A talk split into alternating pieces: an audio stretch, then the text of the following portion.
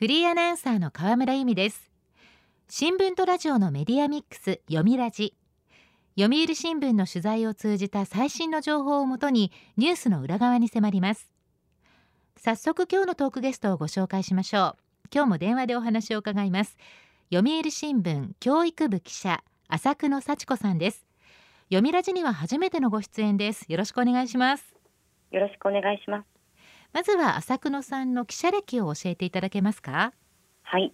教育部で文部科学省や教育委員会の教育施策学校での取り組みや子どもたちの活動などを日々取材しています。最近では教員による児童生徒への性暴力を禁止するためのキャンペーン許すなわいせつ教員に力を入れました。この番組でも取り上げたテーマですね。そんな浅久野さんに伺う今日のテーマはこちらです部活動が変わる。指導者の外部委託と教師の働き方改革。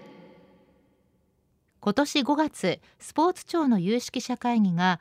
公立中学校の休日の運動部活動を地域のスポーツ団体などに移行させるという提言をまとめました。今日はこのニュースを解説していただきます。浅久野さんこの提言はどんな内容だったんでしょうか？はい。この提言では生徒がスポーツに親しむ機会を確保することを目的とし2023年度からの3年間で休日の運動部活動を段階的に地域に移行していくとしています。受け皿となる地域のスポーツ環境についてはスポーツクラブやスポーツ少年団クラブチームやプロスポーツチームなどとしました。本格的な競技を目指したものだけでなくレクリエーションや複数の運動を経験できるなど生徒の状況に適した機会も用意し活動場所には公共施設のほか地域の学校や体育施設などを積極的に活用することを想定しています、はい、休日について進めた上で次のステップとして平日に取り組むことを基本としていますが地域によっては平日と休日を一緒に進めても良いとしました。地域ごとに行政や団体学校などの関係者による協議会を設置しどこを活動したいとするかやスケジュールなどを検討し実行していくとしています。国は今後取り組みを促すため実際の参考となるような各地での連携や支援の在り方について事例を集め提供していく予定です。なるほど。中学時代私は軟式テニス部、まあ、今はソフトテニスっていうんでしょうかでしたけれども、はい、文化部も含めてですが部活動への参加は必須でした今も部活動に参加している子どもたちは多いですよね。はい。学校での活動は大きく2つに分けられます。学習指導要領の教育課程に位置づけられた教科学習と部活動などの教育課程外の活動です。一方で部活動は教育課程外とされながらも中学や高校の学習指導要領ではスポーツや文化科学などに親しませ学習意欲の向上や責任感連帯感の寛容など学校教育が目指す資質や能力の育成に資するものと謳われ学校教育の一環として教育課程との関連が図られるよう留意することと書かれています。そのため義務ではないんですけれども教員が顧問となって子どもたちの指導や面倒を見てきた経緯があります。そうですよね。長い間それが当たり前とされてきたと思うんですがなぜ今部活動に改革の動きが出てきたんでしょうか？はい。国がこの部活動改革を進める背景には2つの大きな理由があります。一つは中学生の数が減って学校単位の部活動の成立が難しくなっていること。もう一つは教員の働き方改革の必要性です。2つとも大きな課題ですね。はい。2021年の中学生の数は296万人と1986年の589万人から35年間で半減しています。チームスポーツを中心に存続の危機とも言われています。野球やサッカーなど団体で行うスポーツの部員が足りなくなり試合に出場できない学校も出てきました。また部活動は放課後の指導が必要なほか休日も試合の引率を求められるなど教員の長時間勤務の原因ともなっていました。部活動を指導する先生方も大変ですよね。はい部活動は教員の長時間労働の温床とも指摘されています。2018年の OECD 経済協力開発機構の国際調査では日本の教員の勤務時間は小学校が週54.4時間中学校が週56時間で中学校は OECD 平均を20時間も上回っていました。また2016年度の文部科学省の調査では中学校教諭のおよそ6割が時間外勤務いわゆる残業が月80時間超えの過労死ラインに達していました。土日の部活動の1日あたりの時間は2006年度と比べほぼ倍増の2時間9分になっているという結果も出ています。長時間労働は学校がブラック職場として敬遠される一因になっており中学教員の2021年度採用の倍率は過去2番目に低い4.4倍と人気がなくなってきています。そうですか。首都圏の公立中学校のバスケットボール部の顧問だった男性教諭の方もバスケットボールの競技は未経験だったため深夜までルールの勉強をしてきたとのことでした。土日も練習や試合で埋まってしまうため家事や育児はすべて奥さんに任せていたそうです。この方は教員にも家庭の事情があるのにと奥さんに申し訳なさを感じていました。そうなんですねまあ、これではプライベートの時間を確保できないと思いますがそんな中新しい取り組みも始まっているそうですね。はい。この部活動改革を先取りした動きもあります。教員の負担を減らそうと一部の学校や自治体では外部の指導者にすでに部活動を任せ始めました。茨城県つくば市立矢田部東中学校は地域部活動というものを導入しまして2018年度からサッカーやバレーボール吹奏楽など11の活動で週1回地域のクラブチームや大学生が教えに来ています。この学校の教頭は教員は授業準備や教材研究に充てる時間を捻出できるようになったと手応えを感じていました。2019年に学校でアンケートを実施しましたところ授業準備や教材研究の時間が増えたに肯定的な回答した教員は8割を超え家族で過ごす時間が増えたや退勤時間が早くなったはそれぞれ7割以上だったそうです。あそうですか。はい。東京都渋谷区でも部活動の受け皿確保に向け去年の10月から新たな取り組みをスタートさせました。渋谷区によると区立中学校でサッカー部は8校中4校しかなく半数の学校で部活動としてサッカーができないといった現状がありました。そこで渋谷区では区立中学校全8校の生徒が週末にサッカーやダンスなど10種目の部活動に合同で参加できる取り組みを始めました。こうした取り組みを運営する一般社団法人渋谷ユナイテッドを設立しここから外部指導者を派遣しています。合同部活動は週1回から月1回程度で土曜日に開催しています。場所は小中学校や民間施設公園などを使用しています。渋谷区では今後すべての週末や休日の部活動を外部の指導者になってもらえるよう検討を進めているそうです。なるほど。学校の枠を取り払ってしまおうというわけですね、まあ、こういった取り組みいろんな意味で効率的ですよね。そうですね。はい。4月23日にはサッカー元日本代表の藤田俊也さんが原宿外苑中学校でおよそ2時間も指導していました。原宿外苑中学校のサッカー部顧問の男性教諭はプロの先生に教えてもらえるのは子どもたちにとっても貴重な体験になる。教員も週末の部活動を外部に任せられれば体を休められると歓迎していました。そうですよね。部活動を外部の指導者に任せることで教員は授業の準備や生徒と向き合う時間を持つことができ週末であれば体を休めることもできます。子どもたちも複数の学校が参加することで団体競技のチームを編成でき競技に精通した指導者が教えることで技術力がアップすることも期待されます。なるほど。子どもたちにとってもいい経験になりそうです、はい、読みラジ。今日のトークゲストは読売新聞教育部記者浅久野幸子さん。テーマは部活動が変わる指導者の外部委託と教師の働き方改革。前半では公立中学校の部活動を外部の指導者に任せる試みが始まっていると伺いましたが浅久野さん課題はどんなところにありますか？はい。最も大きい課題は受け皿をきちんと確保できるかどうかです。日本中学校体育連盟によると昨年度全国の国公立と私立中学校に男子およそ6万2 0女子およそ5万4000の運動部が存在しました。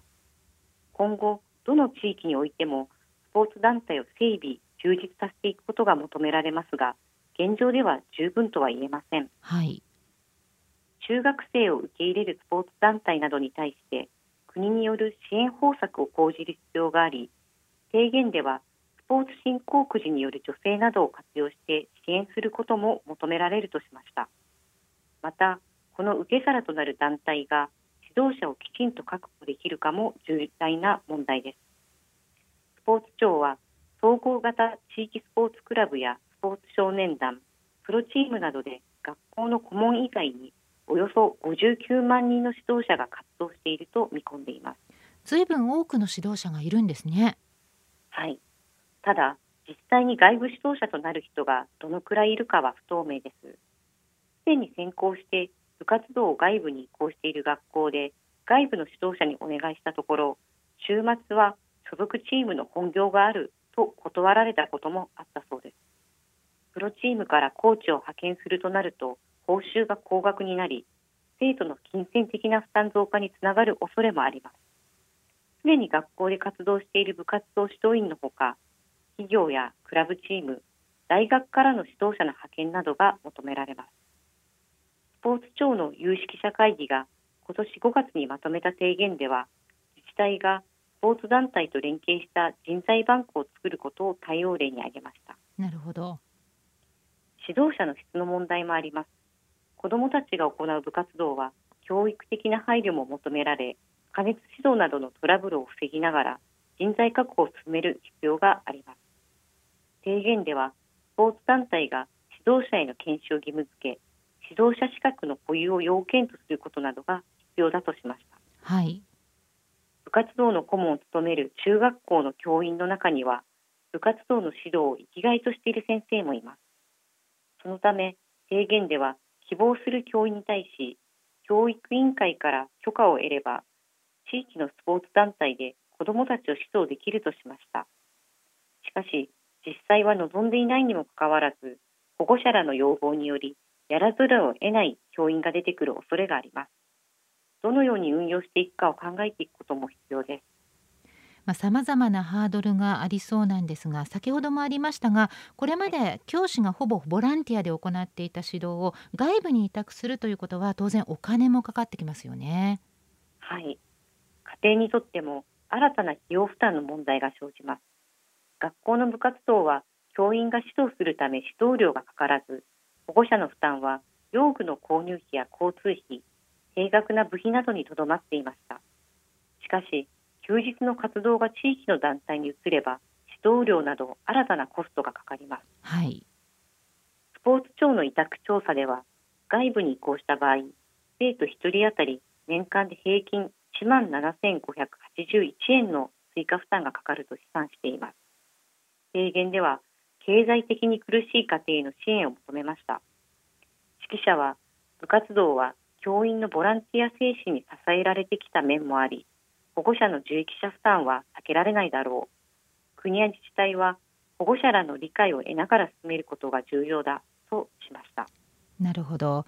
まあ、今回は運動部に関する提言なんですが合唱部や吹奏楽部など文化系でも熱心な部活動を行っているところ少なくないですよね。はい。文化系の部活動については文化庁の有識者会議が検討を進めていて4月をめどに提言をまとめる予定となっています文化系の部活動も運動部活動と同じように地域移行の方針が示されています。文化庁はその受け皿として地域文化クラブのようなものを各地で創設してもらうためモデル団体として昨年度48団体今年度59団体を指定しました。劇団やオーケストラが地域の中学生に演劇や音楽の指導することなどが想定されます、はい、一方で文化部には運動部とは異なる特有の課題もあります。吹奏楽部では数十人がまとまって音を出せる場所の確保楽器の購入や保管などの問題が生じます。東海地方の学校の吹奏楽部顧問は公共ホールの使用は抽選でいつでも使えるとは限らない。部活では学校の楽器を使えるが地域移行で高額な楽器を買えない子は参加できなくなるかもしれない。懸念の声を上げています。楽器や練習場所の確保などが大きな課題となりそうです。なるほど。まだまだ課題はたくさんあるということですね。はい。有識者会議は提言をまとめ室伏スポーツ庁長官に提出しました。この提言を受けスポーツ庁は年度内に所管する運動部活動の指針2018年策定を改定する方針です。